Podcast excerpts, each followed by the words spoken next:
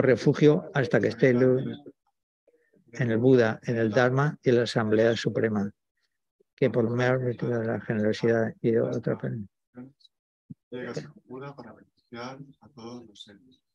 Busco refugio en el, en el Buda, en el Dharma y en la Asamblea Suprema, que por lo méritos de la generosidad puede para beneficiar a todos los seres. Vale. Sí, es verdad. Yo como estoy algo nervioso y ya quería y acababa. Son tres veces porque normalmente es, son tres, las tres joyas, Buda, Dharma y Sangha, ¿vale? Y entonces, por eso, entre otras cosas. Bueno, ya tenemos la, digamos, en toda enseñanza budista hay como tres partes. La parte esta primera, que la acabamos de hacer, que es la de la motivación, ¿vale? El, y, son tres, Perdón, Sí, eh, Estamos en directo.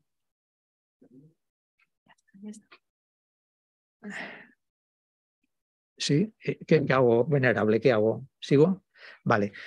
El, pero tenemos gente, personas por fuera. Vale. Da, saluda. Es, que, que, ya no sé lo que hacer, porque estaba en todo este rato ya configurando mi, mi cabeza para, para, bueno, entonces sigo con el programa previsto, ¿no? Estamos en el aire. Con lo originario. Bueno, entonces, el, como os decía, la primera parte ya la hemos acabado. El, ahora entraría la, la, práctica en sí, que en, el caso de los martes, pues es, un, es una charla sobre budismo. La, clase de los martes eh, es una clase liviana, eh, asequible para, para, todo el mundo. Y bueno, eso sería la segunda parte. Y la última parte, que también la haremos si no pasa nada, es la dedicación. ¿Vale? digamos, esas serían las tres características de, toda práctica budista. ¿no? Bien sea explicar algo, bien sea hacer prostraciones o lo que sea. Vale. El, esto ya, ya, ya lo tenemos claro y ahora me toca explicar por qué estoy yo aquí. ¿Vale? Porque yo podía estar ahí, ahí, ahí con vosotros al lado. Y bueno, muchos, algunos lo sabéis, otros a lo mejor no, entonces esto me toca explicarlo un poquito y así también se me va calentando la, garganta y también me voy yo mm, acostumbrando a seguir lo que me había preparado. ¿okay? Entonces, bueno, el, los martes, la clase de los martes la lleva a Gesela y, él no está aquí porque está en India está con Steve, con Karen, que es la traductora. Steve es el, director del centro. Normalmente suelen ir a, India porque Gesela, el, que imparte las enseñanzas, proviene de un monasterio de allí de la India, está allí muchos años y, y, aquí con nosotros también está muchos años.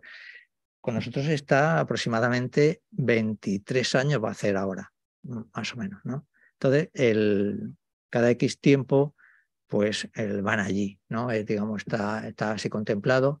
Y entonces con, con la finalidad de, de, dar continuidad al centro, porque claro, otra opción era decir, bueno, cuando venga Gesela, que, sería, que será en febrero, pues entonces se reinician las actividades, pero claro, estaríamos un mes, mes y medio sin, sin ningún tipo de actividad. Entonces, para evitar eso, el, venerable Paloma Alba, porque aquí tenemos a, otra venerable, ella lleva la, la, clase de, de, los lunes, que es de, en relación a, un programa que se llama Descubrir el Budismo.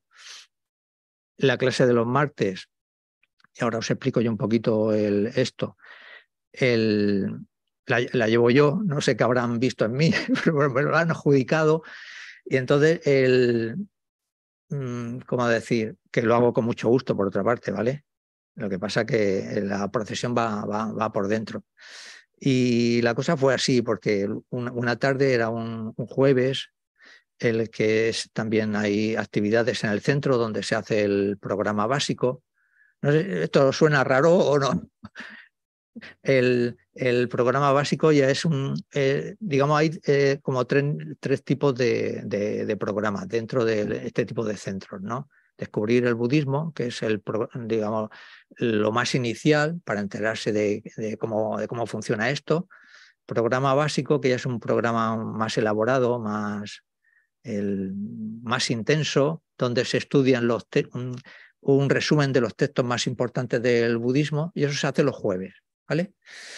Bueno, pues entonces, eh, Venerable Paloma y el, un jueves me, llamaron y, me dijeron, pues esto, si quería llevar la clase de, de los martes. Yo dije que sí, porque, porque, porque sí, porque, digamos, para compensar, ¿vale? Lo que yo he aprendido aquí en el centro, pues de alguna forma, pues también si puedo ayudar a otras personas a, algo, pues entonces pues no, no me puedo negar.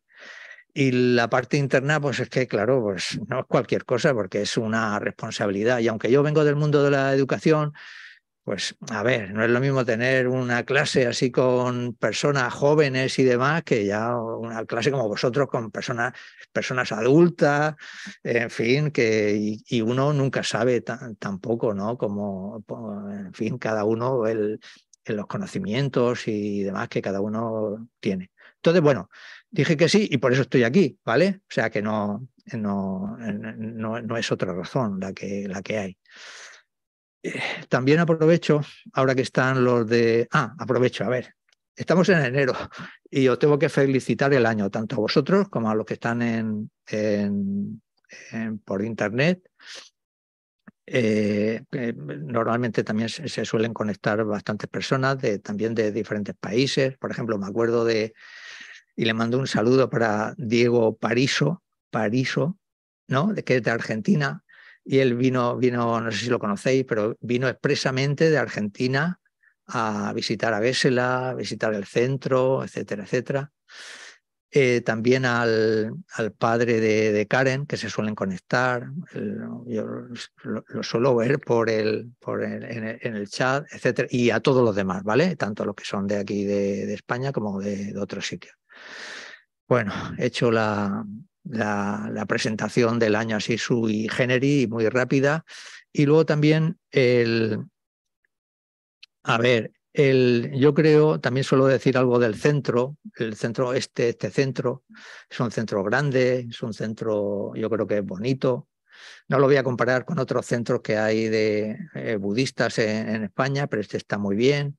Y aquí han, han confluido muchos factores para que eh, según mi punto de vista, este sea un centro bastante bueno. Primero, la presencia de Gesela, que como os decía es el, digamos, el, maestro, el que, el que, imparte las enseñanzas, no un maestro cualquiera, es un maestro larampa, donde esto dentro del budismo y de lo que se estudia en los monasterios hay una cosa que es lo máximo de lo máximo de lo máximo, que es el, el lo que el, digamos lo que se conoce como la rampa y es lo que él tiene, ¿vale? hacen muchos años de estudio, muchos años de estudio, pero eh, incluso Gesela, por sus propias características, continúa estudiando, ya siendo mayor, ya estamos hablando de 80 años largos, y, nunca se deja lo, los libros ni los textos, etcétera, etcétera. ¿vale? Entonces, eso, él está aquí con nosotros, como os decía, 23 años, pues eso, eso quieras que no, pues deja una, una impronta importante está eh, su papel, luego está el papel, de, el papel de Steve como director del centro. Antes había otro director que se llamaba y se llama Alf, Alfredo Medrano, que también hizo una labor muy buena, que él estuvo de director cuando el, el centro se configuró como está ahora, ¿vale? También hubieron muchas, en fin, como pasa con todas las cosas que, se, que, que empiezan, dificultades, y él la supo llevar de la mejor forma posible, siendo que ya trabajaba y venía al centro cuando podía, eh, llevaba la contabilidad, en fin, tenemos que acordarnos de él también mucho en, por todo lo, lo, lo, que ha participado en que en el centro funcione. Luego ya vino Steve, él está aquí ya junto con Karen, que es la traductora, que ya la conocéis. Y bueno, voy a decir solo unas pequeñas cosas de ello, porque si no, se me va el tiempo. Eh, de, de Steve, el, lo conocéis, ¿no? El director. Sí. Bueno, pues el, yo, por ejemplo, destacaría, por hacerlo breve de él, destacaría como mínimo la, bueno, es un, una persona mmm, muy, para mí, ¿eh? muy trabajadora, muy mañosa, el, todos estos problemas que hemos tenido aquí con las máquinas y tal, todo eso lo, controla y lo, maneja muy rápido, pero yo creo que para el centro él ha ofrecido un y ofrece un servicio muy bueno y es el de recopilar todas las enseñanzas. Las recopila y las tiene en una página web, que es la página web del Centro Nagarjuna, y ahí no os podéis imaginar, tenéis que entrar, si no habéis entrado, la cantidad de materiales que hay, de todo tipo, ¿vale? Y esto lo digo porque yo como estudiante que empecé y vi cómo esto se organizaba, al principio, pues no sabéis las dificultades que teníamos para grabar una sesión de enseñanza de los maestros, para que eso se quedase más o menos localizable y manejable, etcétera, etcétera. Eso era una complicación increíble. Y ahora todo eso está como muy organizado y muy eh, asequible para que las personas que le interesen este, este tema pues lo puedan aprovechar. Y luego también otra característica que veo y me parece muy buena es el buen uso que ha, que ha sabido eh, hacer del, para aprovechar los espacios, porque aquí hay cuatro pisos que se juntaron en su momento y está todo, hay una parte nueva que a lo mejor no conocéis, que está en la, parte de allí, en fin. Que, él está haciendo, bueno, no es que haya hecho, está haciendo una labor muy interesante para, para que el centro funcione bien. Y luego de Karen, el Karen el estudió, es un pedagoga, estudió pedagogía en México, y ya la conocéis, y de ella solo porque otras veces también he dicho otras cosas de ella, también buenas, todo bueno, todo lo que se dice aquí tiene que ser bueno, y no porque tenga que ser así, es que es así. El, eh, ¿cómo decir? De ella destacaría eh, mm, mm, la gracia y el énfasis que le pone a la hora de, de hacer la, la interpretación del tibetano al español. ¿vale? El tibetano es un idioma que, según parece, está al revés de lo nuestro. ¿vale? Lo que nosotros decimos en, en un, al principio de la frase, el tibetano se, se reconvierte al final, está al final. ¿Me explico? O sea, imaginaros las dificultades que tiene que tener ella para, digamos, eh, hacer, hacernos asequible las enseñanzas de un maestro la arampa en temas filosóficos y que más o menos nosotros nos vayamos enterando de algo. Es una complejidad increíble. Es un, tiene un, una capacidad mental increíble. Y, y, luego la otra parte, porque lo podría hacer más o menos bien, pero luego le pone alma, ¿vale? En el budismo, con el alma nos llevamos bastante mal, ¿vale? No, no, la, consideración del alma como algo que va de vida en vida no se considera, pero es que ella, el, me gusta jugar con las palabras, ¿vale? Eh, le pone alma en el sentido ese de, de, hacerlo mm, asequible y hacerlo también, eh, mm, ¿cómo decirlo? Que, que se pueda vivir un poco, ¿no? ¿Me explico? Más o menos. Aquí tengo la chuleta, la tengo que ir mirando para, para, mm, para resituarme. Vale, el, la, lo que me toca a mí hablar, que es una, una, una cosa que yo le pedí a Steve que me dejara, yo le pedí que, solo lo comenzaba antes, le pedí, por favor, que el micrófono vaya, que ahora va, ahora va, y que lo que tenga que hablar del budismo, que lo elija yo, ¿vale? Porque, a ver, no porque lo que yo vaya a elegir sea mejor, porque, pero es porque en este formato que os voy a presentar ahora yo me encuentro cómodo, ¿vale? El formato se llama migajas de Dharma, ¿vale? Espero que sepáis lo que son migajas, ¿no? Y el Dharma también, el Dharma son las enseñanzas, ¿vale? Entonces, en ese formato que no es nuevo porque ya hace unos años también en, en una situación muy parecida a esta, pues también me tocó hablar, pues lo seguí o sea, seguir el mismo. Lo que pasa es que ahora el, lo he organizado de manera que, eh, ¿cómo explicar? Yo le presenté a Steve, al director, él me dijo, bueno, pues envíame como un, un pequeño extracto de lo que vas a explicar y un pequeño guion, y eso lo, está en la web, en la página web del centro, que no la habréis visto, pero la tenéis que ver, porque es que si no, si no veis el, las migajas de, Dharma, que es lo que, en lo que yo me voy a, detener ahora a explicar, porque claro, ahora ya me toca explicar algo, pues entonces os vais a perder un poco. No lo habéis visto, ¿no? No, pues hay un menú, un menú como si fuera de un restaurante, como es en relación a comida, ¿no? Migajas, en fin, no, no, no, las comemos, pero bueno, pues se podrían comer, ¿no? Si hay, si hay escasez o algo, se podrían comer.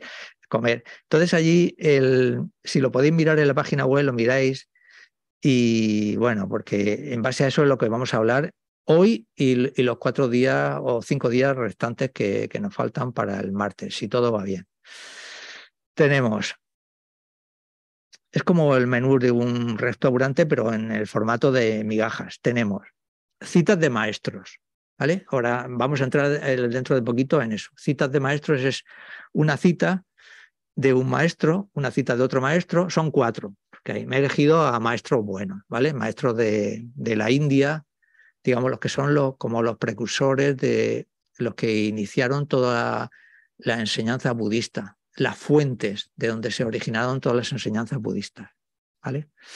Esos son los maestros, son Nagarjuna, Aryadeva, Chandrakirti y Santideva. ¿Vale?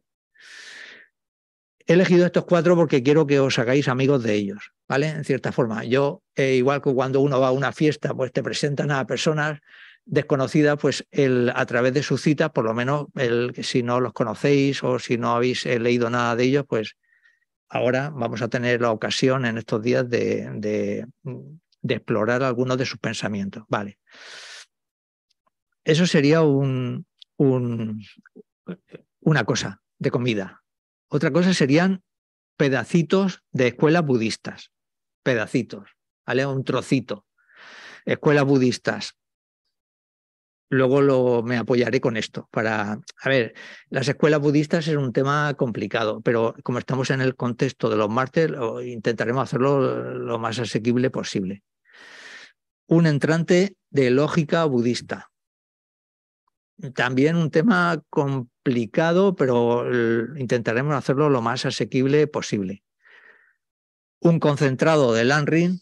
Lanrin es el, el compendio de lo que cualquier practicante que se precie tiene que conocer en relación al budismo, es lo que convendría practicar desde nivel pequeño, nivel medio, nivel alto.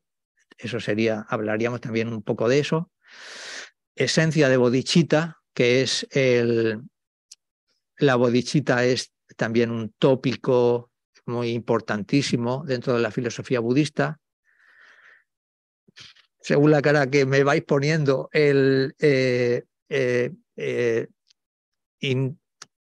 como es esencia, pues es únicamente saborear el aroma que tiene, ¿vale? Entonces, de todas estas cosas hay mucho para hablar, pero hablaríamos como lo mínimo. Y luego otro, el último plato, que sería, que lo llamé texturas de realidad, ¿vale? A ver, las palabras estas vienen del, pues esto de, del, del, mundo de la cocina y todo eso, ¿vale? Texturas de realidad es como eh, hablar de la vacuidad, que también es otro tópico budista muy importante. Y bueno, empezaríamos también de una forma como, con, como muy sencilla, ¿vale? ¿Por qué me he elegido estas cuatro o cinco cosas? Porque he querido, ¿vale? Porque me ha dado la gana, porque, eh, eh, mm, porque son cosas importantes y, y, bueno, y, conviene que todo el que quiera conocer algo de budismo, pues por lo menos tenga alguna idea en relación a ellas, ¿vale?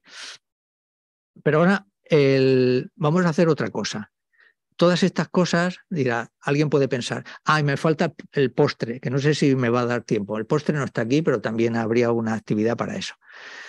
Uno puede pensar, bueno, pues te has elegido ahí unas cosas que, yo qué sé, me parece que no tiene eso mucha relación. Vale, se admite la, crítica. Y entonces el, podríamos pensar también lo siguiente. el, el, el, a ver, las enseñanzas budistas son muy amplias, ¿vale? Se dice que son eh, están compuestas por 84.000 enseñanzas. 84.000, ¿vale? Eh, los discursos del Buda se organizan en base a 12 tipos de, enseñanzas, ¿vale? Nosotros conocemos, por ejemplo, la que hemos leído al inicio de la clase, que es el Sutra del Corazón, es un tipo de enseñanza.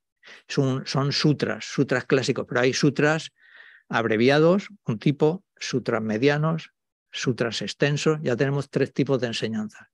Luego tenemos las historias del Buda, que se llaman jatakas, cuatro tipos de, enseñanzas, así hasta doce. ¿vale? Ahí, digamos, si lo intentas eh, abarcar en el sentido amplio, las enseñanzas del Buda son muy difíciles de manejar, pero también tienen resúmenes muy importantes, o sea, resúmenes que lo condensan todo, como por ejemplo, uno que a mí me gusta mucho, que lo, citan mucho los maestros, que es este que dice, mm, no hagas daño a los demás, intenta beneficiarles, adiestra tu mente. ¿Vale? En esas tres eh, frases está un poco contenido toda la enseñanza budista. ¿Vale? Bueno, ¿por qué he elegido estas cosas? Por, por, por, porque también se podrían eh, resumir en el sentido siguiente. Eh, la mayoría de las personas, los seres humanos, normalmente queremos, hablo así en general, ¿vale?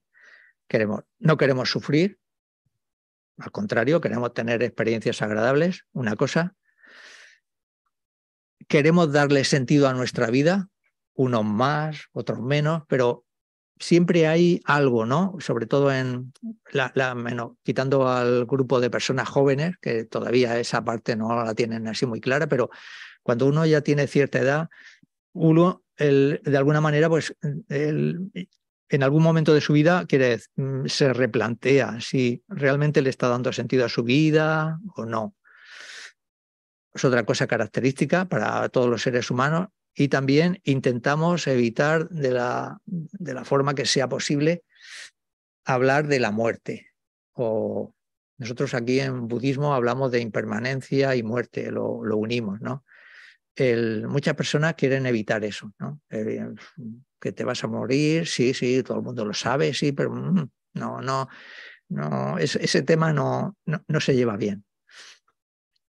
Y por otra parte, hablando también así de forma muy general, para mm, solo con la idea de, ver que no me he ido tan lejos cuando he elegido estos platos de migajas del Dharma, él también se puede decir que el ser humano, eh, ahora estamos ya en el contexto budista, ¿vale? El ser humano, por usar un, término informático, ¿vale? Podríamos decir que nacemos hackeados. Todo el mundo sabe lo que es un hacker, ¿no? El hacker es el, este especialista, a veces siempre se, se, le asocia al hacker con hacker malo, ¿no? El, el que hace travesuras, el que, coge tu ordenador y te la, la, pifia para sacar un rendimiento, el que se mete los ordenadores de una empresa, etcétera, etcétera. Pero también podrían haber hackers buenos, ¿no? Entonces, el, nosotros, dentro de la filosofía budista, dentro del contexto budista, podemos pensar que venimos ya hackeados hackeados por tres, tres, tipos de virus. Ahora estoy en el, utilizando un, términos informáticos. Virus. El virus de la ignorancia, el virus del deseo y el virus del odio. Con esos el, tres virus nos tenemos que manejar a lo largo de la vida. ¿Vale? Entonces, ¿qué aporta la filosofía budista? Que para eso está esta clase de los martes, para que no se haga uno budista, sino para que uno pueda utilizar las herramientas del budismo si ve conveniente que le pueden ser útiles. Entonces, esos tres virus se pueden contrarrestar con antídotos y, y algunos de estos antídotos están incluso en la parte que hemos nombrado antes. Por ejemplo, para el odio podríamos utilizar la esencia de la bodichita, y más cosas, ¿no? Pero bueno, por, como por asociar una cosa con otra. Para el virus de la ignorancia podíamos usar las texturas de la realidad, que es lo relacionado con la vacuidad. Y para el deseo, pues mm, algo también muy, muy eh, característico y, muy usado en la filosofía budista, que es la renuncia. ¿Vale? De manera, y para darle sentido a la vida, que es otra de las cosas que he comentado que muchas personas lo tienen presente en, su, bueno, a lo largo de su vida, antes o después lo, se, se, enfrentarán a eso, el Landring, porque el Landring te ofrece el, el, eh, digamos, como los destinos a donde tú puedes llegar, ¿vale? Se me ha olvidado decir que yo voy a hablar, pero también tenéis que hablar vosotros. Entonces voy a ver la forma en la que vosotros podéis también participar, pero tenéis que participar, ¿vale? ¿Se ha entendido algo de, lo de ahora?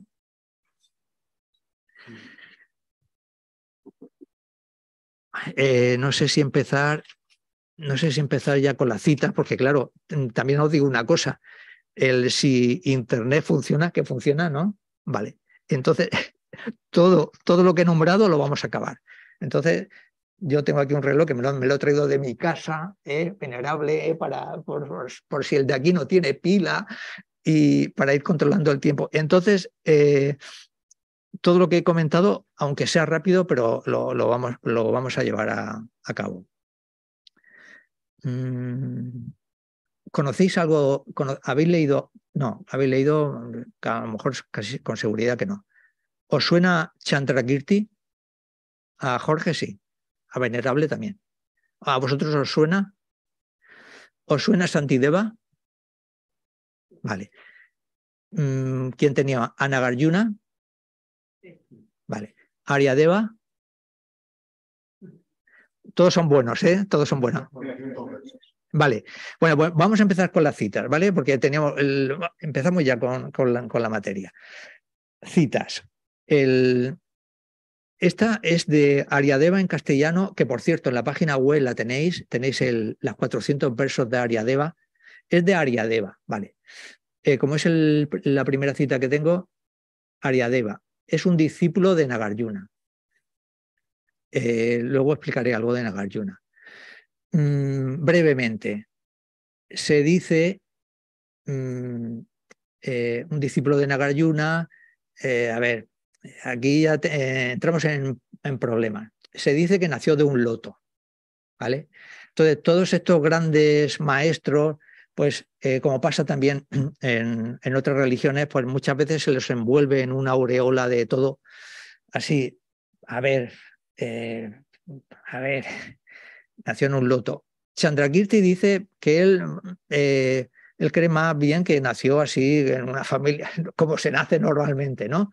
Pero son grandes seres, ¿vale? Entonces, yo, por ejemplo, en eso me inclino, pero si veis, si leéis la biografía de, de Ariadeva, se dice en, un estanque, porque todos nacen así en ambientes muy de, grandes familias, reyes, en fin, nobles. En un estanque había muchos lotos, había un loto ahí mm, más especial que unos sabrían, ese no sabría, tal y bueno. Bueno, nació, Ariadeva nació. Conoció a Nagarjuna, por hacerlo breve. El, Mm, eh, fue discípulo suyo y él le pidió a Nagarjuna que le enseñara a debatir, eh, aquí está el tema del debate, por eso he elegido el tema del debate budista, porque en aquella época en la Universidad de Nalanda, que es donde estaban todos los, grandes maestros y eruditos, de donde surge la filosofía budista, por decirlo así, iban locos porque había un maestro eh, Mm, Brahman que los derrotaba en el, debate. ¿no? Entonces, en aquella época el debate es una especie de guerra. Quien gana el debate eh, filosófico mm, cambia la, religión del país. ¿vale? Entonces, los de Nalanda no podían permitir eso. Entonces, le, Ariadeva le pidió a Nagarjuna que le enseñara a debatir, mm, le enseñó, Nagarjuna le enseñó a debatir, Entonces él se fue en dirección a, Nalanda, imaginar una ciudad fortificada en aquella época, entonces había como cuatro puertas, la del norte, sur, este y oeste, y en cada en, cada puerta de estas, digamos, se ponían a un maestro, ¿vale? No que se sentara ahí el maestro esperando que viniese alguien a debatir con él, ¿no? A ver si le vencía. No se quedaba ahí en una silla esperando, sino que cuando entraba alguien, eh, por ejemplo, este maestro Brahman, que era tan afamado y con, tanto repertorio, si entraba por la puerta del este, pues el, que estaba asignado de la Universidad de Nalanda para debatir con él, pues le tocaba a ese, ¿me explico? Entonces Nagarjuna, por, por, ir rápido, ¿vale? Le dijo, vale, te voy a enseñar a, debatir, pero en el trayecto hasta que tú llegues allí al, sitio del debate te, te, acontecerán cosas complicadas. Lo voy a hacer breve, ¿vale? Eh, las cosas complicadas es que se encontró con una, una anciana, dicen que estaba ah, desarrollando poderes mágicos y necesitaba el ojo de un monje, ¿vale? Él era, este, Ariadeva era monje y entonces le pidió el ojo, un ojo, ¿vale? Esto también entra ya en una parte así un poco rara. Entonces él le, dio el ojo, ¿vale? Estamos hablando de seres de otro nivel, ¿no? Le dio el ojo y, y luego la, la, mujer no hizo gran cosa porque se supone que lo iba a utilizar para un brebaje o alguna cosa así pero machacó el ojo contra una roca, etcétera, etcétera. En definitivas cuentas, Ariadeva se quedó sin ojo, tuerto, ¿vale? Ya se quedó así para... Pero aún así llegó al, sitio del debate y sí que pudieron vencer al, al digamos, al maestro, a este maestro que en, aquella época era, los vencía a todos, ¿vale? Este es Ariadeva. Su cita. Estoy alargando mucho y vosotros no estáis hablando nada. Dice, ¿por qué cometes malas acciones poniéndote a ti mismo como prenda. ¿Vale? Esta cita la hemos, la hemos trabajado, la hemos presentado en el, en el grupo de estudios, que eso lo hacemos los jueves, el grupo de estudio como apoyo a, a las clases de, del programa básico y se presentó allí, ¿vale? La repito, ¿por qué cometen malas acciones poniéndote a ti mismo como prenda? Se entiende lo de prenda, lo digo por, también por personas de otros países, que a lo mejor esto no se, entiende, ¿no? ¿Vale? Vale, ahora, ahora os toca participar a vosotros un poco. El, ¿qué, ¿Qué entendéis de aquí? ¿Por qué cometen malas acciones poniéndote a ti mismo como prenda? Lo importante es, aquí es que tú te pones como prenda. ¿Qué significa que te pones como prenda? sí, el, error lo has cometido. Vale. Y que tú te pongas como prenda es la cosa. ¿Os suena algo? ¿Lo podéis asociar? Prenda. Es la, el juego de las prendas de antiguo no era eh, si tú cuando eh, perdías lo que fuese, decían, me tienes que dar una prenda, ¿no? Era, podía ser un objeto o algo, ¿no? Le dabas algo, ¿no? O hacer una acción. la ley de causa y efecto, tú, tú, haces malas acciones y eres tú mismo el que vas a sufrir las consecuencias de lo que eres algo. ¿Cómo? Claro. Cuando tú cometes, esto es esta una cita, a mí me encanta esta, cita porque es se mete al hilo de lo que comenta Jorge, eh, se mete en el tema básico y central de la filosofía budista, que es la ley de causalidad o karma, ¿vale? Las malas acciones, aquí hay que ponerle un poquito de fe, pero también razón. De las malas acciones solo vendrá sufrimiento. De las buenas acciones solo vendrá felicidad. Si tú te pones como prenda, porque aquí dices, malas acciones, no está diciendo si son buenas acciones, la prenda sería buena, ¿no? De las malas acciones solo vendrá sufrimiento. ¿Y quién va a, a soportar ese sufrimiento? sí. Claro, claro. El, el, el que va a sufrir esa experiencia negativa va a ser uno mismo. Uno mismo el, vas a experimentar lo negativo que esto es, este es el tema central de las clases del martes de, con Gesela, ¿no? Es decir, nos pasan cosas malas, ¿por qué me ha pasado esto a mí? El, ¿Qué he hecho yo de malo? Etcétera, etcétera. Entonces la filosofía budista te explica que eh, diga, en un continuo de existencias, eh, de muchas, múltiples existencias, ¿vale?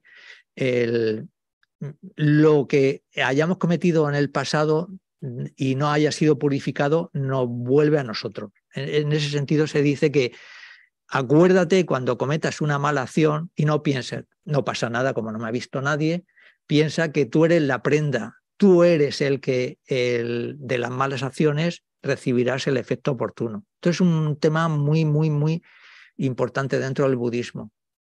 De las malas, estoy mirando a ti, el, de la, digamos, lo básico aquí sería la consecuencia de los actos negativos solo son sufrimiento. La consecuencia de los actos positivos solo son felicidad. Y actos eh, negativos y positivos pueden ser de cuerpo, de palabra y de mente. ¿Vale? Vale, lo, vamos a dejar.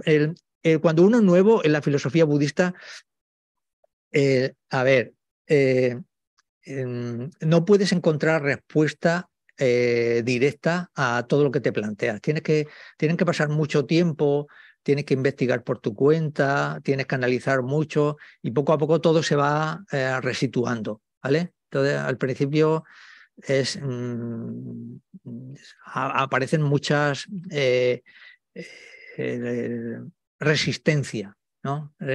tenemos, a ver, hemos dicho, estamos prediseñados, ¿no? estamos eh, hackeados por tres cosas. Ignorancia, ignorancia, la ignorancia budista no es no saber inglés o no saber alemán, no es esa ignorancia, porque ahora no nos da tiempo, pero iremos entrando. Una ignorancia de cómo es la realidad, estamos hackeados también por el odio y por el deseo. Entonces, mm, todo lo que sea parte de eso, pues eh, te, te, lo rechazas. No puede ser así. Se estará equivocando. ¿Quién serán estos para decirme a mí cómo son las cosas, etcétera, etcétera. Bueno, dejamos esa cita. La siguiente, Chandrakirti. Chandrakirti. Mm, nosotros estamos en un centro Mahayana. Es un, un centro, eh, digamos que en el, eh, donde en, en, los temas de, de sabiduría y vacuidad se apuesta por una, una, vacuidad muy, mm, muy sutil, muy difícil de entender, y todo eso se, se, se lo debemos a Chandrakirti. ¿vale? Cuando, cuando veamos lo de las escuelas budistas, mm, tendremos un poco, un, poco más de puntos de referencia para entenderlos. Chandrakirti no era cualquier cosa tampoco, fue abad en, en un monasterio, grandes logros, eh, y también solo voy a comentar mm, lo más llamativo que se cuenta de él. Y es que él, regentaba eh, un, monasterio, había hambruna en aquella época, en el monasterio también lo, lo sufrían, los monjes no tenían mucha cosa para comer. Y entonces se dice que él, con, en base al dibujo de una vaca, la ordeñaba y sacaba leche para el monasterio. ¿Vale? También, jope, pues un poco complicado. Y se dice, el Chandrakirti, eh, es, que, a ver, se dice que él, en la cita dice, ordeñó el dibujo de una vaca y obtuvo leche para el monasterio con la finalidad de ir eliminando el aferramiento a la existencia verdadera de los fenómenos. ¿Vale? Entonces, ahí, queda eso, ¿vale? La suscita. Ahí queda eso. Todos los seres vivos anhelan solo la felicidad. Las citas son facilonas, ¿vale? Yo creo, ¿vale? Son, yo he elegido también las que, porque hay muchas citas de estos maestros que yo las leo y yo no, no, ni siquiera yo me, me, aclaro, ¿vale? Y entonces, pues claro, para, para vosotros y también para mí, las más fáciles. Todos los seres vivos anhelan solo la felicidad. Y no hay alegría entre los seres humanos sin el, disfruto, sin el disfrute de las posesiones. Posesiones es tener cosas, cosas materiales, ¿vale?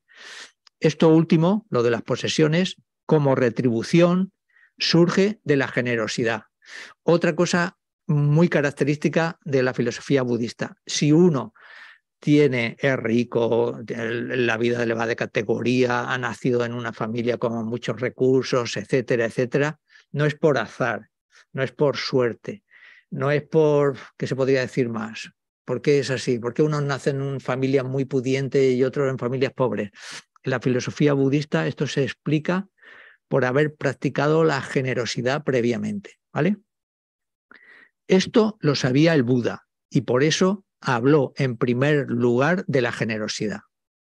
Esta es la cita, la, digo otra vez. Todos los seres vivos anhelan solo la felicidad y no hay alegría entre los seres humanos sin el disfrute de las posesiones. Esto último, como retribución, surge de la generosidad. Esto lo sabía el Buda y por eso habló en primer lugar de la generosidad. Vale, el contexto de esto es el siguiente. Nosotros, el, se nos enseña también a ir practicando lo que se llaman las paramitas, que, es, que son seis, generosidad, ética, paciencia, esfuerzo, concentración y sabiduría. ¿Vale? Entonces, la primera paramita es la generosidad. Pero si yo os digo la verdad, cuando yo empezaba a estudiar todo esto, decía, yo si me hubieran dado a elegir el orden, porque aquí sí que van ordenadas, ¿vale? Otras cosas no llevan orden, pero estas llevan orden. Si hubiese empezado a elegir, yo hubiera puesto la paramita de la ética, la ética es eh, no dañar, eh, eh, implicarse en actividades virtuosas, etcétera, etcétera. Pero aquí no. Aquí está, la primera es la, la paramita de la generosidad. ¿Por qué? Pues por esto que estamos diciendo. Porque para incluso para implicarse en las enseñanzas budistas, incluso para eso se necesitan determinados recursos. Por ejemplo, si, si vosotros los que estáis aquí necesitáis necesitarais imperiosamente trabajar, pues no podríais asistir a las charlas, por ejemplo, de los maestros. No me refiero a la, de aquí, sino a cuando está, que se lanzan, etcétera, etcétera.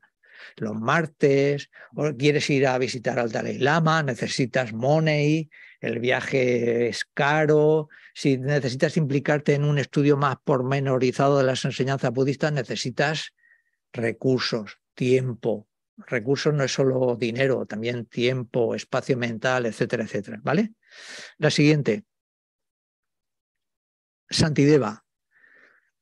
Santideva. Eh, eh, estamos estudiando en el programa básico eh, un texto suyo y ahora estamos en el capítulo noveno, que es el de la sabiduría. ¿Vale? La Santideva posiblemente lo conozcáis un poquito más mm, me voy quedando sin tiempo y no me da, mm, no me da, no tengo tiempo para explicar también su historia. Mm, su cita dice, así como un relámpago en una noche oscura y llena de nubes lo ilumina todo, por un instante, por el poder de Buda, aparece en el mundo un breve y raro pensamiento positivo. Lo repito, así como un relámpago en una noche oscura y llena de nubes lo ilumina todo por un instante, por el poder de Buda, aparece en el mundo un breve y raro pensamiento positivo. Se nos está diciendo básicamente que los pensamientos positivos que traerán como consecuencia felicidad mm, provienen o vienen de la influencia o de la ayuda del Buda, ¿vale? Eso es lo, que se nos está, lo que nos está diciendo Santideva, más o menos, ¿no? Por coger la idea directamente. Y entonces uno puede decir, no, no, a ver, no, el, el pensamiento positivo lo he creado yo. Y entonces aquí tendríamos que verlo, tendríamos que analizarlo, porque el trasfondo de la cita es que nosotros realizamos actividades virtuosas cuando conocemos lo que es virtuoso y lo que no. Y conocer lo que es virtuoso y lo que no, nos viene por la enseñanza de alguien o por la lectura de un libro que, donde te dice de lo positivo vendrá, de las acciones positivas vendrá felicidad y de lo negativo vendrá sufrimiento. O sea, las enseñanzas del Buda y su transmisión, como consecuencia de eso, permiten que nosotros podamos tener y acrecentar cada vez más las, las acciones virtuosas. ¿vale? Esta sería la idea. Y no os estoy dejando hablar. Y la siguiente, la, la última cita, la de Nagarjuna, el maestro de Ariadeva. Este también, Nagarjuna es, Nagarjuna es un, fue predicho por el Buda. Cuando el Buda murió, dijo, a, los 400 años después de mi muerte, me puedo equivocar en las cifras, ¿vale? 40 no son, 4.000 tampoco, entonces me quedan 400.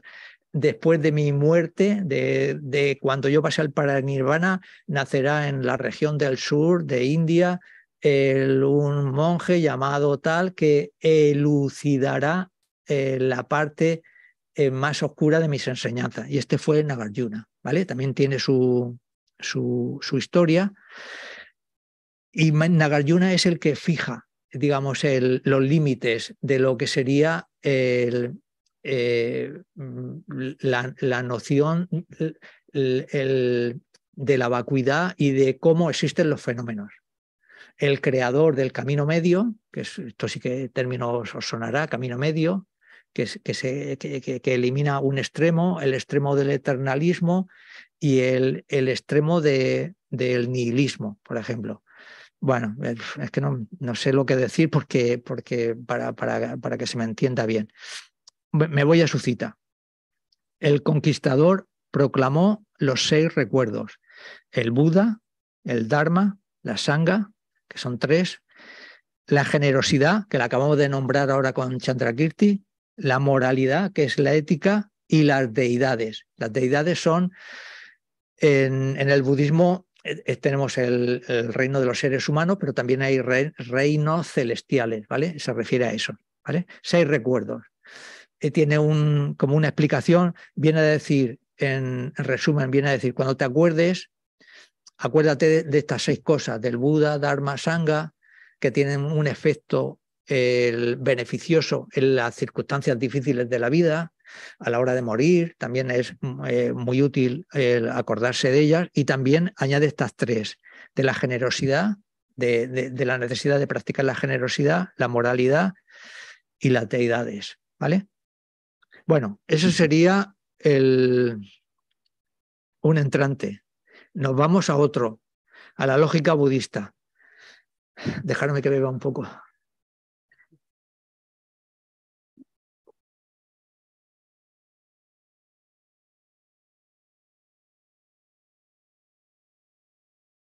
Vale. Nos vemos. Eh, ¿Por qué traer a colación a, la lógica budista? A ver,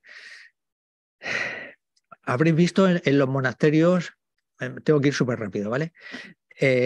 habéis visto que hay eh, prácticas donde se sientan los monjes en el suelo, uno está de pie, otro en el suelo, empiezan como a debatir, en realidad empiezan a debatir, ¿vale? están como hablan en, en tibetano, bueno, no, nos aclaramos de, nada. Entonces un, es un, una forma de aprender muy interesante que surgió en la India en el contexto de, de lo que os comentaba antes, de que muchas veces el, cuando existían guerras entre, entre, países a nivel filosófico, el, el, el maestro que, que, ganase eh, implicaba que el, país derrotado adquiría la, la, visión filosófica o religiosa del otro país. ¿Me explico? O sea, eso era una cosa muy importante. Eso por una parte.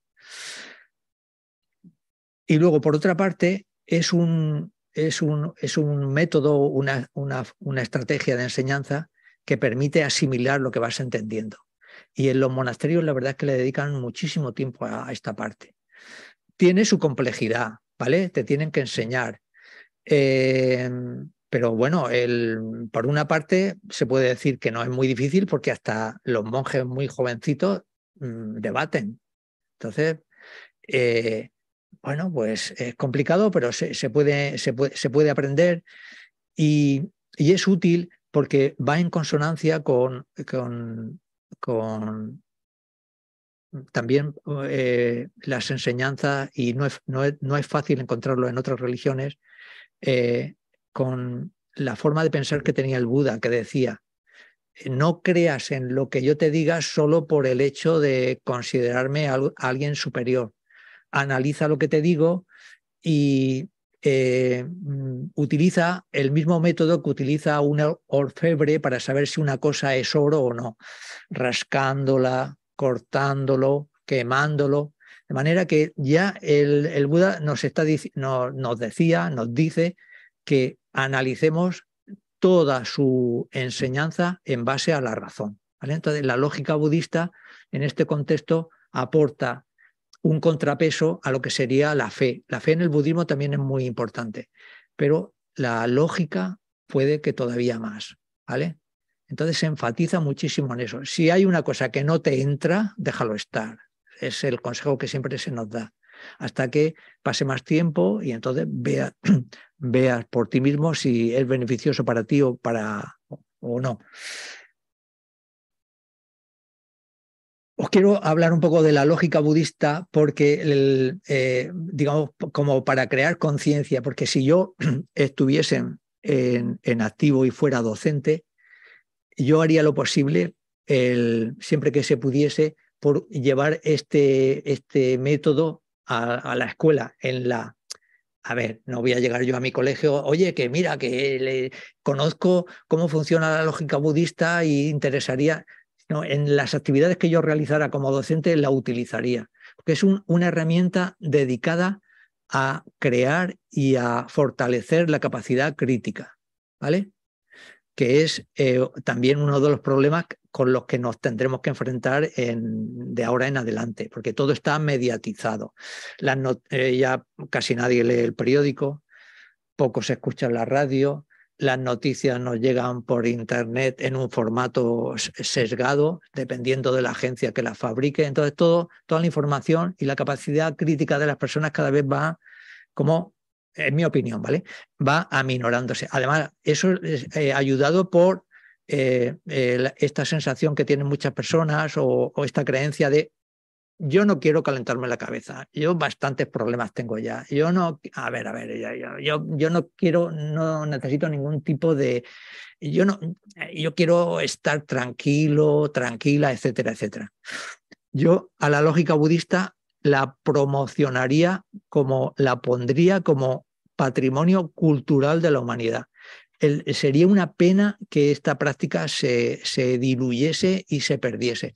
Y entonces nosotros estamos en un centro budista y claro, el, aquí hubo un, cuando los maestros eh, que, que, no, que, imparten el programa básico se reunieron en su momento hace muchos años, ellos decidieron los textos que, sobre los que iban a trabajar. Y, pero no metieron a, la práctica de, del debate budista como una práctica esencial. ¿Por qué? Porque, claro, tiene, su, tiene eh, cierta complejidad, em, está, eh, se usa en un contexto determinado, etcétera, etcétera, y lo dejaron estar.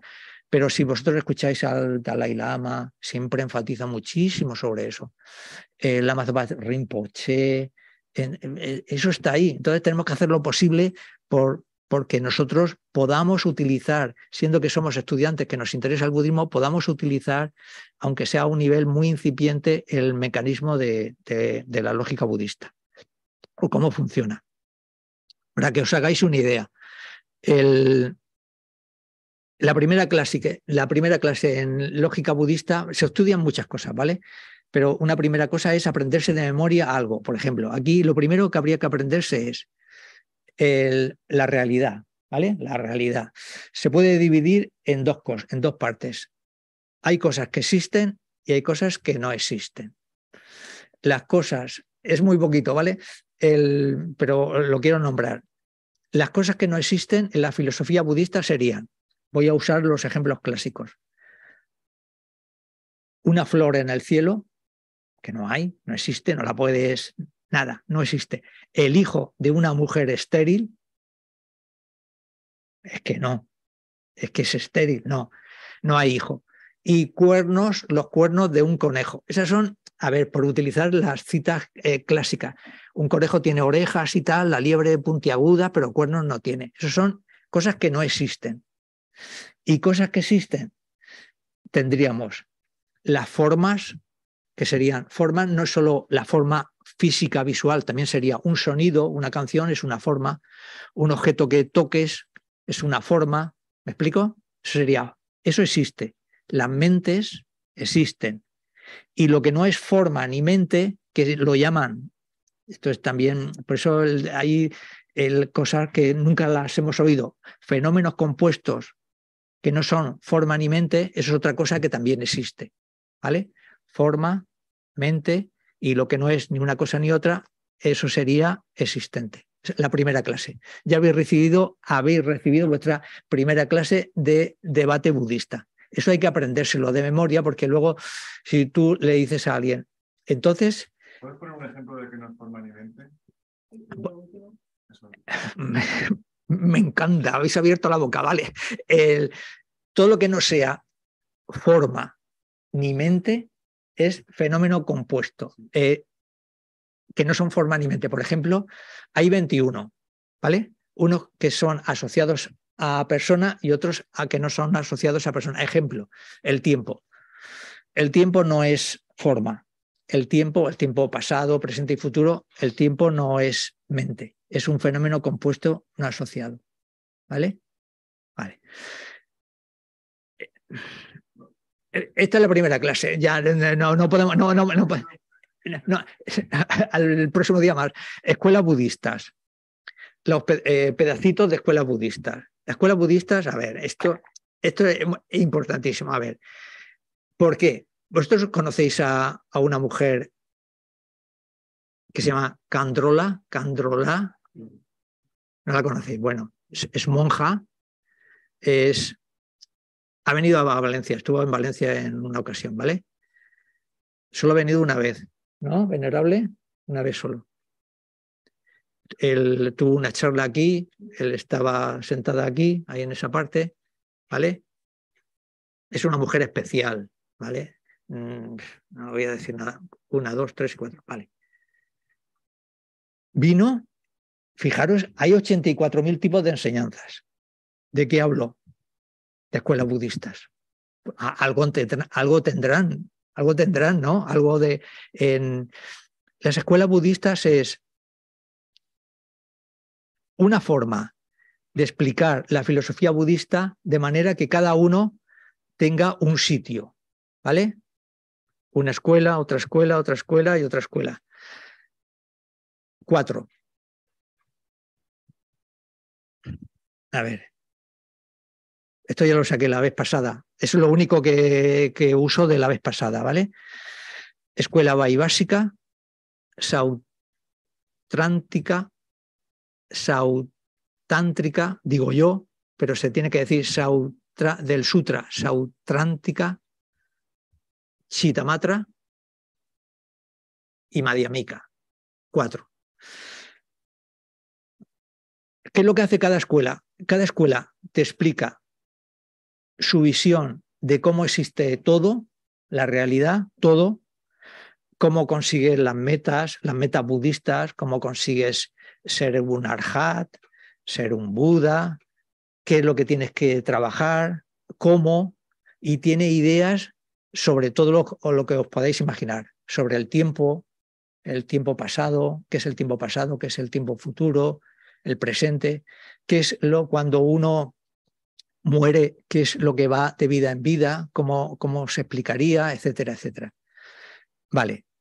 Entonces, el, a diferencia de la ciencia, eh, que la ciencia, mm, los científicos hacen, elaboran, dicen, el virus del COVID se origina por esta cosa, por lo que sea lo comprueban con su aparataje, pues sí, efectivamente. Ahora, ¿cómo se puede erradicar? Pues con esta vacuna la vamos a probar, no sea que no funcione. Pues la prueban, pues funciona. Entonces, eh, la ciencia eh, va operando en, función del, del éxito o el fracaso, ¿vale? Entonces, si hay una cosa que no funciona, lo cambian.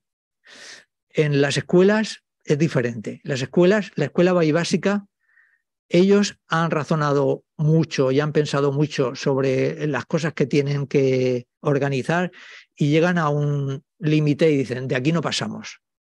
¿Vale? Nosotros decimos que los tres tiempos existen, que el pasado existe, que el presente existe, que el futuro existe y de ahí no nos saca nadie. Te lo razonan, ¿eh? te dan su justificación y demás. Eso es la forma de funcionar las escuelas budistas. Pero claro, tú analizas esta escuela, la básica, y dices, bueno, esto me gusta, pero esto ya no lo veo tan claro. Entonces, te puedes ir a la sautántrica y te dice, el, el tiempo presente es el único que existe, el pasado no existe y el futuro no existe. Si te convences más, ya estás, estás en esta escuela. ¿vale? Te vas a la escuela Chitamatra, una escuela más, más elaborada. se suele entender, se, la suele simplificar, muy elaborada, muy, mm, se la suele simplificar diciendo que todo proviene de la mente, Chitamatra, todo proviene de la mente. Ya hay un cambio.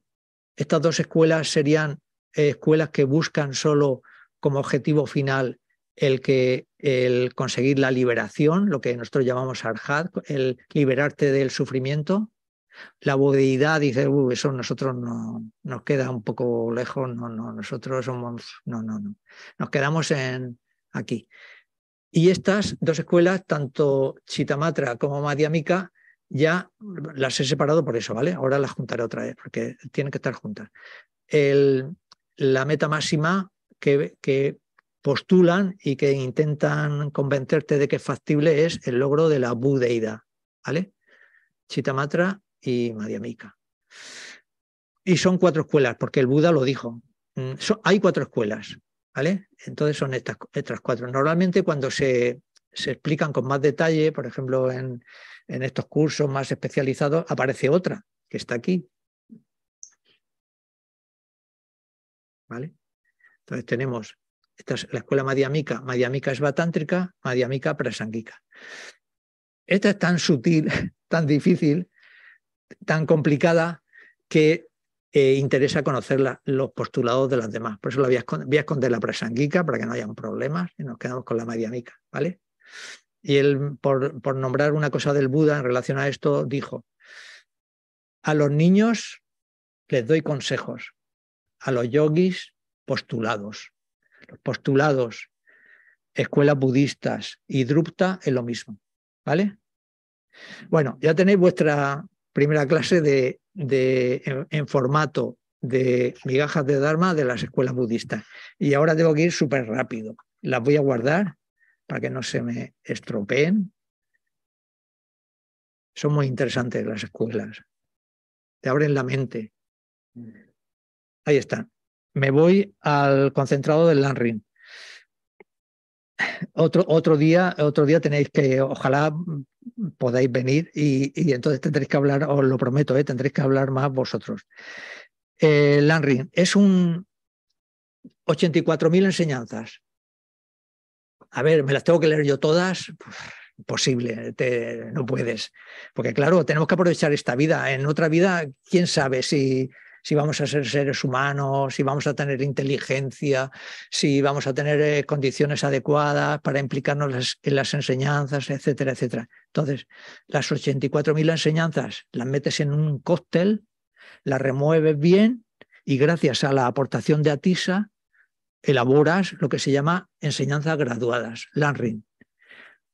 Enseñanzas para la persona de capacidad inicial que solo quiere conseguir en el futuro buenos renacimientos, enseñanzas de nivel medio para los interesados, los practicantes interesados en conseguir la liberación del samsara y enseñanzas de capacidad superior para los que quieren conseguir el estado de Buda. Entonces tú eliges y ahí tienes el método para, para, para conseguirlo.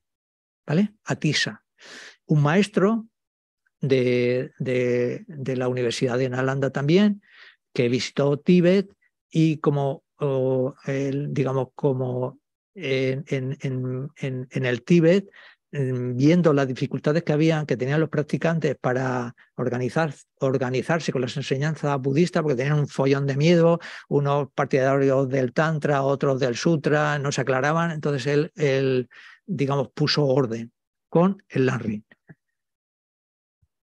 Me queda poco. Bodichita, esencia de bodichita. Vale, hemos dicho que íbamos a usar la bodichita. La bodichita, eh, eh, a ver, un poco de contexto. Otra de las cosas que, le pasa al ser humano o que le puede pasar al ser humano es, está quejado, he dicho, por tres virus, pero también se puede resumir todo en que hay como dos cosas básicas que, que intentar eliminar, porque nos hacen mucho daño. Es el egocentrismo, yo, yo, yo, yo, yo, y lo voy a leer. Mm. El aferrarse. La concepción de, no lo he leído, ¿eh? estoy intentando acordar, ah, para decirlo de la forma más rápida y más clara, el egocentrismo y, y, tener la idea de que las cosas existen. Apego estaría en el egocentrismo, mm, más o menos. Eh, aferrarse a que lo que yo veo y como yo lo veo es así. Las cosas existen, ya está. Existen y no hay otra forma de... Existen porque sí, porque las veo, etcétera, etcétera.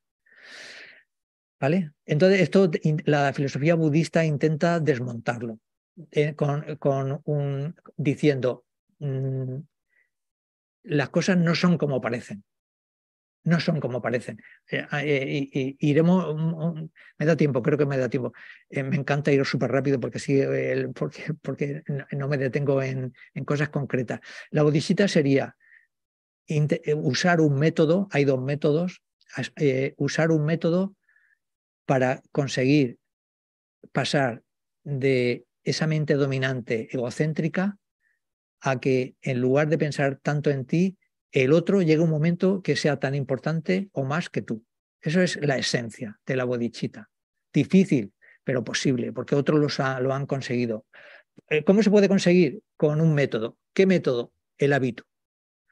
Te acostumbras a comer eh, comida sin sal. Y mira que al principio está sin sabor ninguno y tal, pero te acostumbras. Te puedes acostumbrar a dejar de fumar. Te puedes acostumbrar a dejar de beber alcohol. Te puedes acostumbrar, te puedes, se puede conseguir. Te puedes acostumbrar a, dejar de ser el centro del universo y meter en ese universo a los demás. Se puede conseguir porque otros lo han conseguido. La primera forma, usando un método con siete pasos, todos los seres han sido nuestras madres. Lo dejamos ahí, no podemos entrar. Ese es el primer paso. Todos los seres han sido nuestras madres partimos, se parte de la ecuanimidad, que no, la nombramos. La ecuanimidad es ese, esa mente eh, eh, que no va ni hacia un lado ni hacia otro, ¿vale? Ecuánime, pues se dice, tengo una actitud ecuánime. Entonces, el primer paso para lograr la bodichita, que es el deseo de alcanzar el estado de Buda para ayudar a todos los seres sintientes. ¿Por qué dices alcanzar el estado de Buda, porque el Buda, cuando llegas a ese estado, tiene tanta capacidad que lo que dices va a ser de valor para esa persona. digamos, conoces tanto a esa otra persona que vas a saber exactamente lo que decirle. Además, vas a tener poderes, etcétera, etcétera. ¿Vale? Por eso, lograr el estado de Buda, pero la segunda parte, para poder ayudar a todos los seres. ¿Vale? Bodhicitta, Mm, análisis, esto era texturas de la realidad, la vacuidad. Esto es el, tema de la vacuidad, ¿vale? Eh, la vacuidad. Y he leído una cosa en Nagarjuna que me encanta, porque se, dicen muchas cosas, pero esto me encanta. Nagarjuna dice, la vacuidad es como una medicina con muy mal sabor, ¿vale? Pero que te cura, ¿vale? Me estoy pensando en una, porque ahora casi todos los medicamentos tienen buen sabor, pero, siempre han habido, yo me acuerdo de pequeños que tomaban algunos jarabes, madre mía, qué sabor más malo. Y, pero claro, si te curan, es buena. Entonces, la vacuidad tiene esa fama, ¿vale? Tiene muy mal sabor, es que es complicada, esto aquí no hay quien se entienda, pero te cura la no puedes conseguir el estado de Buda sin vacuidad, no puedes conseguir el, estado de liberación sin la vacuidad. La vacuidad, eh, tenemos que pasar por la vacuidad. No es fácil el entenderla, pero también, como decía antes, se, puede. Necesitamos un método. Eh, hay que también seguir un método. Entonces, eh, y luego erradicar muchas ideas erróneas. Por ejemplo, se dice, es que como la vacuidad es, la vacuidad es la nada, la vacuidad significa la nada, que no existe nada. Eso es erróneo, 100% erróneo. La vacuidad no es la nada. Tenemos que el, para eso están las escuelas budistas, porque también te, eh, te, van presentando la vacuidad de una forma cada vez más elaborada, más elaborada, más elaborada. El, y, bueno, es un trabajo personal que ahora tenemos mucha información, tenemos muchos libros, tenemos eh, mm, tenemos muchos medios, ¿vale? entonces me faltaba, me faltaba que ya me estoy quedando sin glucosa en, el cerebro. Me faltaba una medicina amarga y ahora viene la medicina dulce, la bodichita. La bodichita entra bien, una medicina dulce, qué bonito esto de que me cambie por los demás, a ver que los demás sean tan importantes como yo mismo, etcétera, etcétera. Eh, es una medicina dulce que también te cura y nos cura del egocentrismo. Y la medicina amarga nos cura de, de esa visión que tenemos de las cosas como que existen sin depender de nada. Aquí, aquí he dado la clave. Cuando se dice la, eh, eh, pensamos que las cosas existen, pero vale, no hay problema en esto, pero que las cosas, además pensamos que las cosas existen sin depender de nada. Esta es la clave, otra de las claves. Y lo tenemos que dejar. Y tú querías preguntarme algo, ¿no? O decir algo. Que me, he confundido yo. De las paramitas velocidad, movilidad y deidad, ¿verdad? Sí, ah. Pero mm. hizo una analogía con la sangre. Sí. Sí, vale. Vale, vale, sí es que está un, poco liado. en el sentido, las paramitas son seis, ¿vale? Son seis. Generosidad, generosidad es la mente de dar, ¿vale? Dar, la primera. Ética o moralidad, lo mismo, paciencia, esfuerzo, concentración y sabiduría. Y se tienen que eh, practicar en ese orden. ¿vale? El Buda recomendaba eh, generosidad, ética y paciencia para especialmente los laicos. ¿Vale? El, porque digamos se pueden, eh, pueden contactar con ellas mm, con más facilidad y las otras tres para los monjes, pero todas son para todos, ¿vale? ¿Vale? ¿Okay? Y luego, lo que pasa que eh, Nagarjuna dice, en Nagarjuna el, e, este, eh, la cita esta que he leído es de, que por cierto es un libro de Gesela que está aquí en el centro que, que se llama Consejos al Rey, era un rey de, de allí del sur de India y entonces él le daba, digamos, era como Mm, su asesor espiritual, ¿no? Y entonces le asesoraba.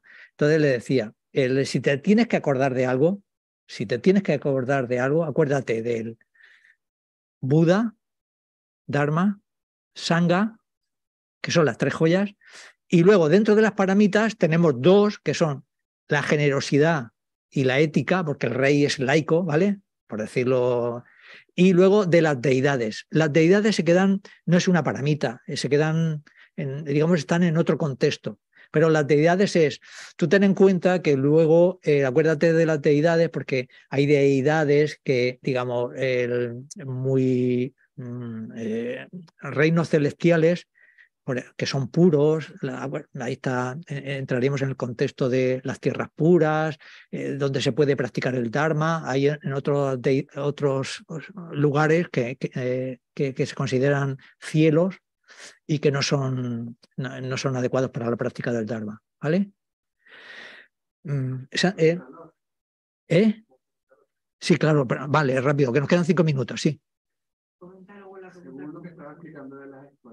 Espera, espera, espera, ¿lo repito? Vale, vale. Eh, eh, la, pregunta es, eh, si, estuviera aquí Karen, ella tiene cabeza para acordarse de todas estas cosas. La pregunta es, se ha nombrado la cita de Nagarjuna con el recuerdo a Buda, Dharma y Sangha, generosidad, ética y deidades. Si eso eran paramitas o no, más o menos, ¿vale? Entonces, aquí de paramitas en estos seis recuerdos solo está la, generosidad y la ética, ¿vale? Las otras no son, no son paramitas. Las tres primeras son las, las tres joyas y la última, las deidades, está en otro contexto. Vale, venga. La otra es, según lo de las escuelas, hay una escuela que dice que hay tres tiempos, pasado, presente y futuro. Hay una que no acepta el pasado. Pero entonces yo me pregunto, si no hay pasado, ¿cómo es que el karma del pasado afecta al presente? Ver, no, el, es que, eh, a ver, cada escuela, el, por ejemplo, eh, hablando de los tres tiempos, cada escuela tiene su opinión, su postura filosófica sobre los tres tiempos. Cada uno lo explica de una manera. Entonces, hay una, la básica, que dice, los tres tiempos existen, existen, que es la básica. La sautántrica no, dice que solo existe el presente. ¿Vale? A ver, que, eh, que existe el presente quiere decir que te relacionas, te puedes relacionar de una forma más eficaz solo con el presente. No es que él no te pueda relacionar ni con el pasado ni con el futuro. Con el futuro seguro que no, pero con el pasado sí te puedes relacionar con el pasado. Hay que entenderlo bien, ¿me explico? No sé si me explico. Eh, son posturas filosóficas. Sí, entonces, por ejemplo, la, escuela, la escuela eh, del camino medio te dirían, eh, y, en concreto la prasanguica, es que hay, esto ya es, son preguntas más elaboradas, ¿no? Más de. Ahora estamos en migajas, a ver, estamos en migajas solo de decir, cada escuela, la idea básica es, no tenemos que quedar que cada escuela eh, propone una postura filosófica en torno a la existencia de los tres tiempos, pero también en torno a cómo existen cómo existe la persona, cómo existen las dos verdades, un montón de cosas, ¿vale? Y cada escuela tiene su opinión sobre eso. Entonces tú vas eh, analizando cada escuela que piensa de eso y hay algunas que te dirán, uy, esta me gusta, quédate con esa, en principio, con esa postura filosófica. A ver, pero tampoco es así. Eh, digamos, si tú estudias la escuela básica, eh, acabo, ya, si tú estudias la escuela básica, te tienes en ese tiempo no la puedes criticar, te tienes que hacer amigo suya, suyo. ¿Me explico por qué? Porque si la criticas no vas a enriquecerte con sus postulados. Luego lo mismo con la sautántrica, luego lo mismo con la chitamatra y luego lo mismo con la madhyamika. Digamos, no puedes decir, no, esto es que aquí es error total, no, no, no, no, no, no es la forma.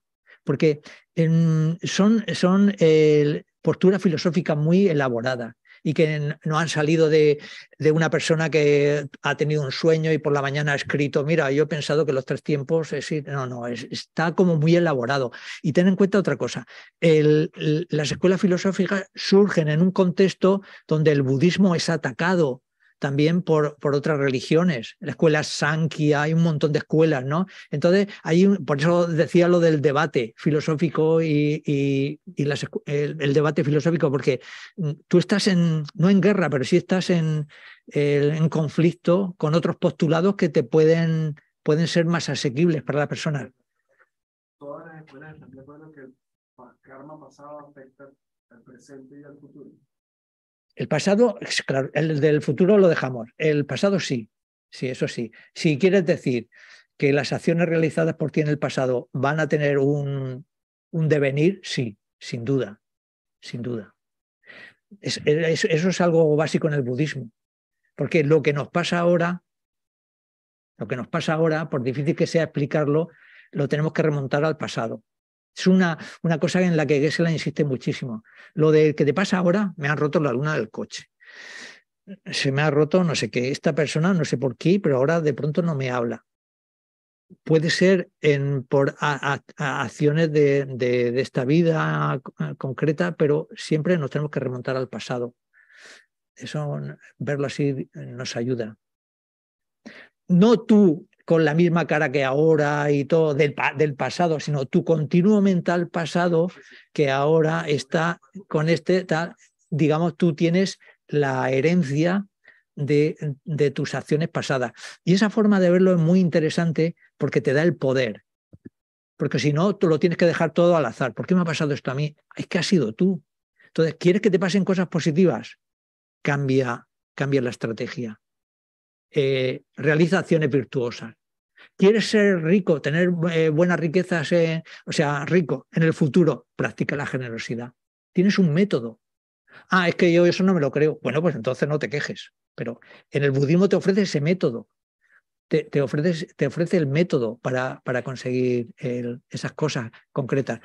Lo, lo dejamos. ¿Podemos decir que la ley de causa y efecto existen las cuatro? Sí, sí, totalmente. Es, es, un tema básico del budismo. Lo que pasa es que luego se explica con pequeñas diferencias.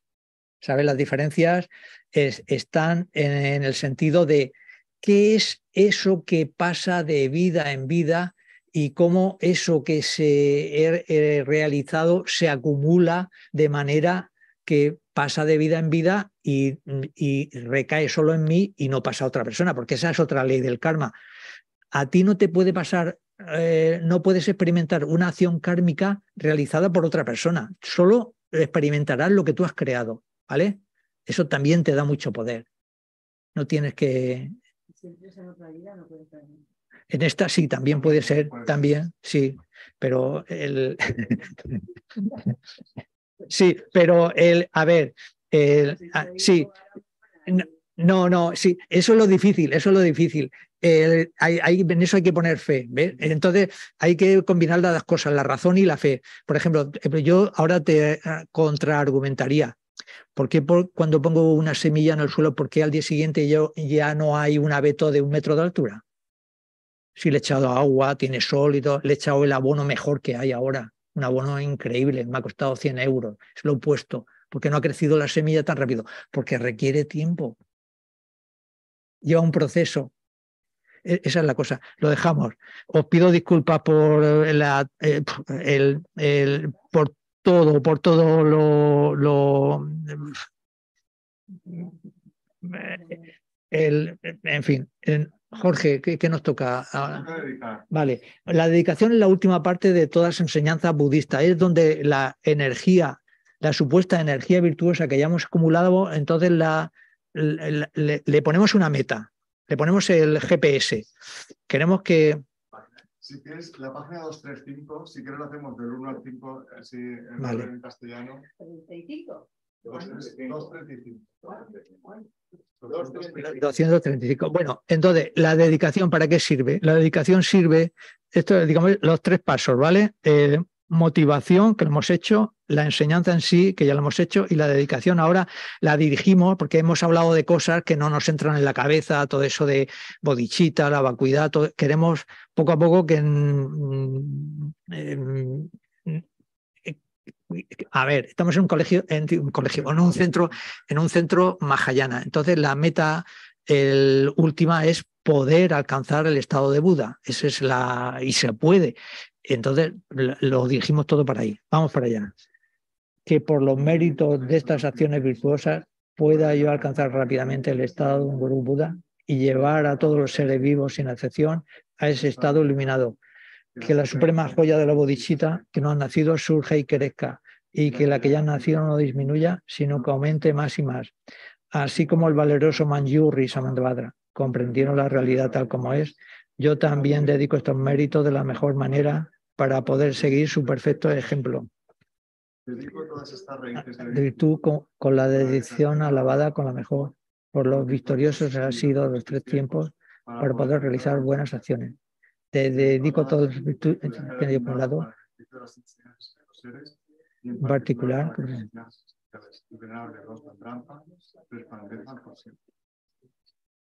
Vale. Ojalá que, que podáis venir el próximo día. Os aseguro que vais a, os voy a pedir más participación vuestra y si no me lo, me lo, me lo decís. Y ya para las personas que están en YouTube, pues si se pueden conectar, que se conecten y le vamos preparando, porque nos quedan todavía cinco, cinco martes, le vamos preparando el camino a Gesela, a ver si eh, somos capaces de conseguir que cuando vuelva podamos retomar las audiencias que teníamos, solíamos tener